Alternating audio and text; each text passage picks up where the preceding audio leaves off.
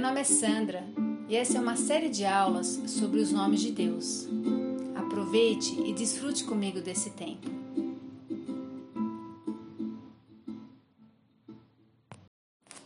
Olá, estamos aqui na nossa terceira aula e vamos falar sobre o nome de El Elyon, o Deus Altíssimo.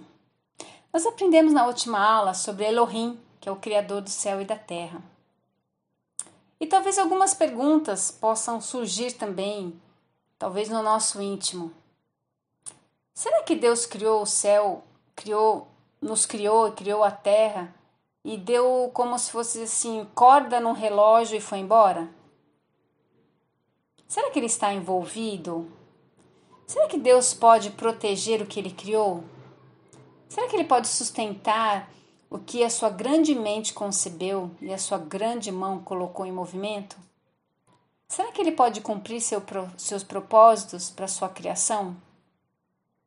Ele me fez e me deu vida, mas ele é forte o suficiente e sábio o suficiente para tocar os momentos individuais no meu dia? Será que ele está consciente e envolvido o suficiente para me ajudar a lidar com a vida hoje, agora? Sem dúvidas. E nós vamos aprender isso porque ele é o Deus Altíssimo. El Elyon é um nome de Deus que designa Deus como o dirigente soberano sobre todo o universo, o Altíssimo, sobre todo o universo. Esse primeiro nome, esse nome, não primeiro, mas esse nome foi revelado pela primeira vez a Abraão, que é o antigo patriarca. Abraão, ele tinha acabado de voltar de uma guerra. Imagina só, ele foi para uma guerra contra uma aliança militar de quatro reis. E Abraão foi um homem idoso, com 318 homens da sua própria família. O que você acha que aconteceu nessa guerra? Com certeza, se você não leu a história ou não conhecesse Deus, talvez poderia, com certeza, esse homem foi derrotado. Não, esse homem saiu vitorioso. Vitorioso, recuperou os bens saqueados do seu sobrinho.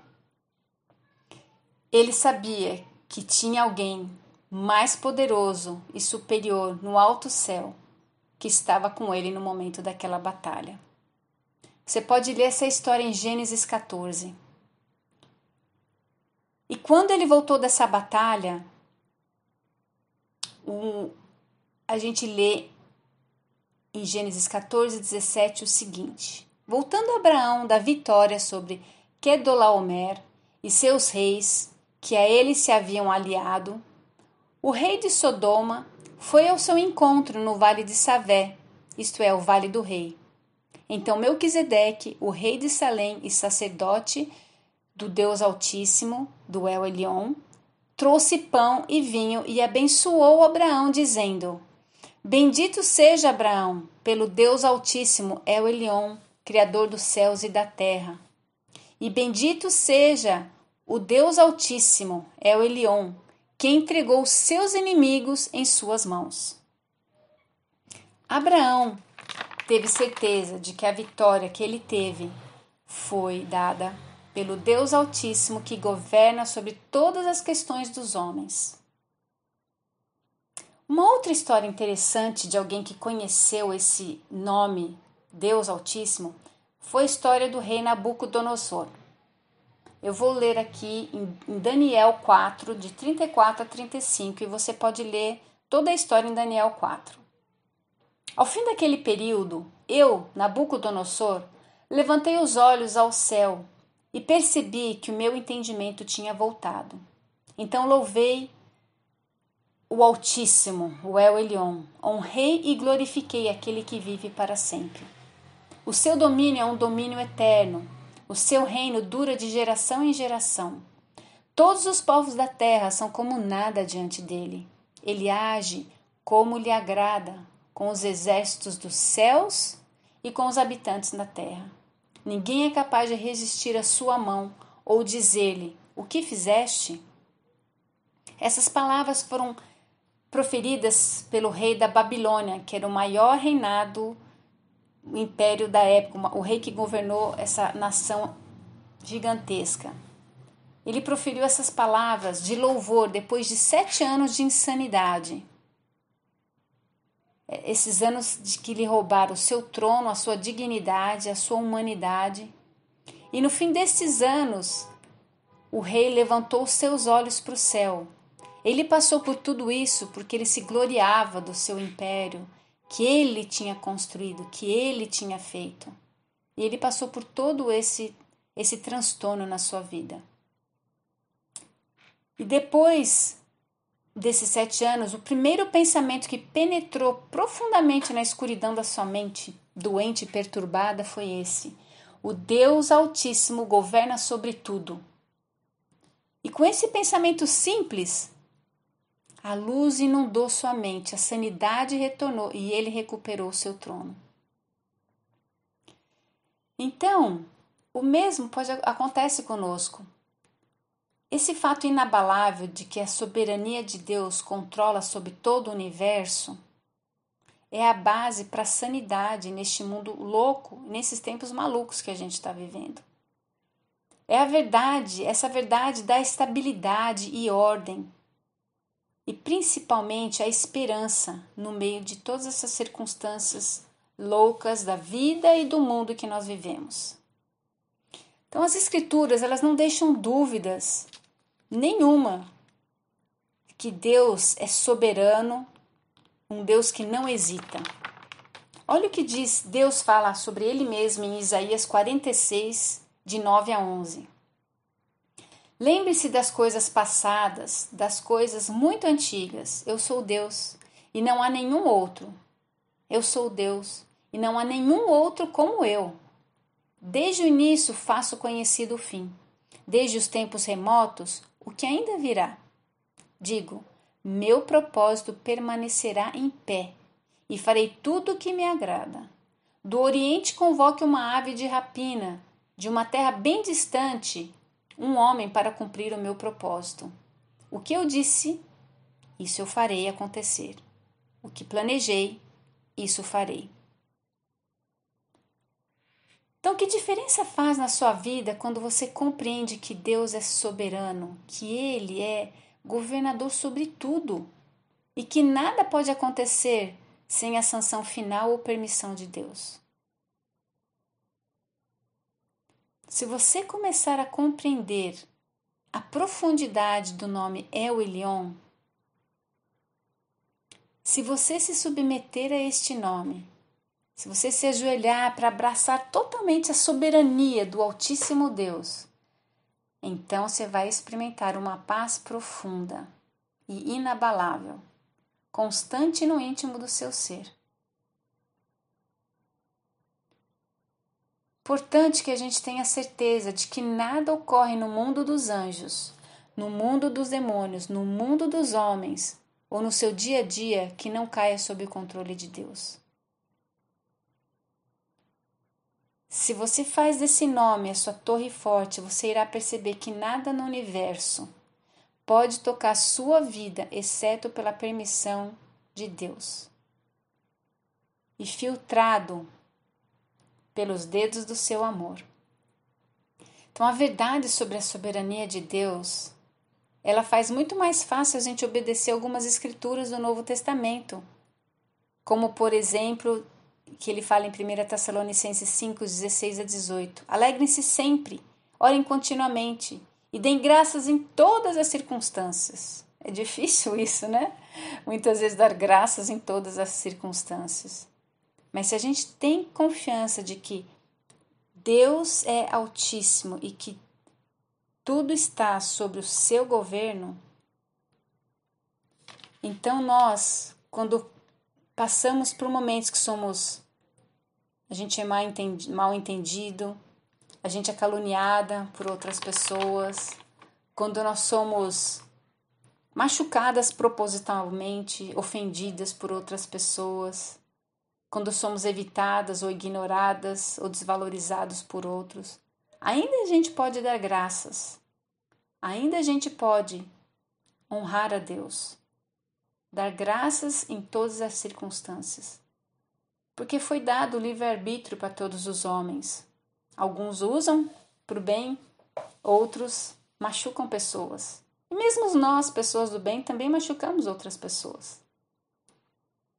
Mas quando a gente tem a noção de que Deus governa e revigora neste e, e, e, e domina nesse universo, nenhuma pessoa, anjo, demônio ou diabo, nenhuma circunstância da vida pode impedir os planos de Deus. Então, El Elion, o Deus Altíssimo, governa supremamente em tudo. E porque ele governa, você pode entender como todas as coisas agem para o bem daqueles que amam, dos que foram chamados de acordo com o seu propósito. Isso está em Romanos 8, 28. Em tudo você pode dar graças, porque essa é a vontade de Deus para você. Em 1 Tessalonicenses 5, 18. Quando a gente lembra da história, eu gosto muito dessa história de é uma das minhas histórias preferidas, a história de José. Quando a gente lembra como os irmãos, os irmãos de José planejaram a sua morte por causa da inveja. Então José ele foi despido da sua capa que ele guardava com tanto carinho. Ele foi jogado dentro de um poço. Ele foi vendido como escravo no Egito. Aí ele foi trabalhar na casa de Potifar. Aí lá ele era um ótimo servo, mas foi acusado falsamente, foi preso injustamente e ficou dois longos anos na prisão. Isso já seria suficiente para fazer qualquer homem normal ficar amargo com Deus. José tinha feito o que era certo, ele buscava honrar a Deus em tudo que ele fazia. E agora ele estava sofrendo por causa disso. Ele pareceu que era vítima de, da, da, trama dos homens. A gente pode ver essa história eu gostaria que você estudasse essa história em Gênesis 39 até 45. Então, por que, que esse homem jovem não ficou assim, amargo? Porque ele viu algo através dos olhos da fé. Ele viu El Elion, o Deus Altíssimo, na sombra de tudo que estava acontecendo na vida dele, governando sobre tudo, observando e esperando. Talvez ele entendesse ou não exatamente tudo o que estava acontecendo com ele, mas ele sabia que Deus tinha um propósito com tudo aquilo. Então vamos ouvir as palavras aqui deste homem que foi terrivelmente enganado, que suportou as feridas profundas, que talvez como você e eu já suportamos ou passamos, ou ainda vamos passar. Vamos ouvir essas palavras desse homem que sabia que encontrou o seu refúgio na torre forte do nome El Elion, o Deus Altíssimo. Olha o que ele diz. Ele fala assim: Agora não se aflijam, nem se recriminem por terem me vendido para cá. Está falando isso para os irmãos dele. Pois foi para salvar vidas que Deus me enviou adiante de vocês. Mas Deus me enviou à frente de vocês para lhes preservar um remanescente nesta terra e para salvar-lhes a vida com grande livramento. Assim, não foram vocês que me mandaram para cá, mas sim o próprio Deus. Ele me tornou ministro do Faraó e me fez administrador de todo o palácio e governador de todo o Egito. Está em Gênesis 45, de 5 até 7 e 8. Vocês planejaram mal contra mim, mas Deus o tornou em bem, para que hoje fosse preservada a vida de muitos. Lê também Gênesis 50, 20. Então, olha que interessante. Você planeja o mal contra mim, mas Deus pensa e planeja o bem.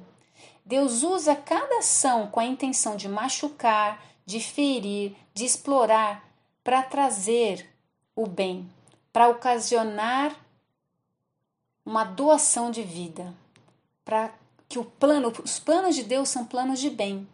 E nós estamos numa guerra contra o mal. O mal vai querer nos ferir, vai querer ah, destruir-nos, mas Deus ainda transforma esse mal em bem. Às vezes a gente pode estar assim, inseguro, ou com tantos medos, ouvindo tantas notícias, os chineses que fizeram o vírus, o vírus está aí matando um monte de gente. Mas ainda em todo esse cenário, Deus trabalha para o bem. Há muitas coisas boas acontecendo. Muitas pessoas que, que não encontravam suas esposas, seus filhos, agora estão encontrando, estão em casa. Ah, muitas é, pessoas que nem oravam a Deus agora estão orando ou as pessoas que só iam na igreja de vez em quando estão orando mais. Em tudo tem um bem. E como a gente pode aproveitar? Se a gente lembra que Deus é o Deus Altíssimo. Então, queridas, na próxima vez que você começar a murmurar ou reclamar de alguma situação na sua vida, corra para a torre desse nome.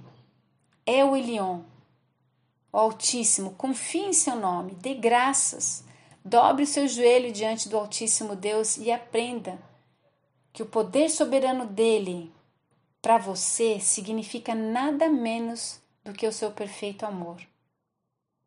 Quando, quando situações difíceis acontecerem, não pergunte, Deus, por que isso está acontecendo comigo? Mas sim pergunte, Deus, o que eu posso aprender com tudo isso? O que eu posso conhecer do Senhor?